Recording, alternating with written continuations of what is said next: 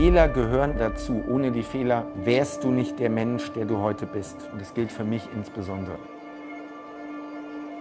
Ohne die Fehler, die ich gemacht habe, die falschen Entscheidungen getroffen, die falschen Handlungen gemacht, Dinge nicht gemacht, den falschen Menschen vertraut, wäre ich heute nicht der, der ich bin.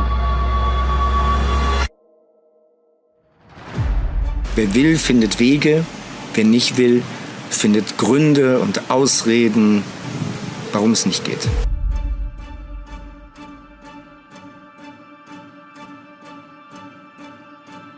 Reise mehr. Mit Reisen erweiterst du deinen Horizont. Du lernst andere Kulturen kennen. Und das, das erweitert den Horizont extrem. Schau, dass du regelmäßig in andere Länder kommst. Beruflich, privat. Auch nicht die Mainstream-Länder, wo immer alle hinfahren. Und wenn es nur mal eine Zwischenlandung ist und du bleibst mal drei, vier Tage an einem Ort, den du vorher nicht so auf dem Zettel hattest. Andere Kulturen sorgen dafür, dass du ein anderes Denken hast, einen anderen, einen anderen Blickwinkel. Also Reisen ist wichtig. Dazu kommt, dass das Gehirn nicht weiß, wie alt es ist. Der Körper schon.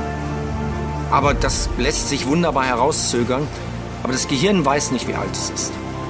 Und ich sorge dafür, dass sowohl der Körper als auch das Gehirn immer neue Impulse bekommen und dadurch hier oben die Birne weiterhin leistungsfähig bleibt. Ich sehe andere Menschen, die 50 sind und die sind durch, körperlich durch und vom Kopf her auch. Es gibt auch 20-Jährige, die vom Kopf her schon durch sind, die ein Mindset haben, was unterirdisch ist. Aber ich sorge dafür, dass es immer was Neues gibt. Und umziehen, ins Ausland gehen, ist ein neuer Impuls, ist ein Wachstumsimpuls.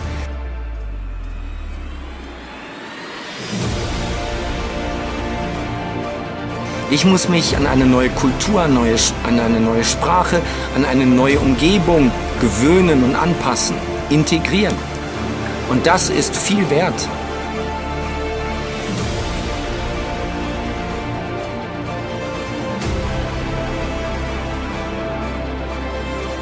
Wie viele Stunden arbeitest du pro Woche?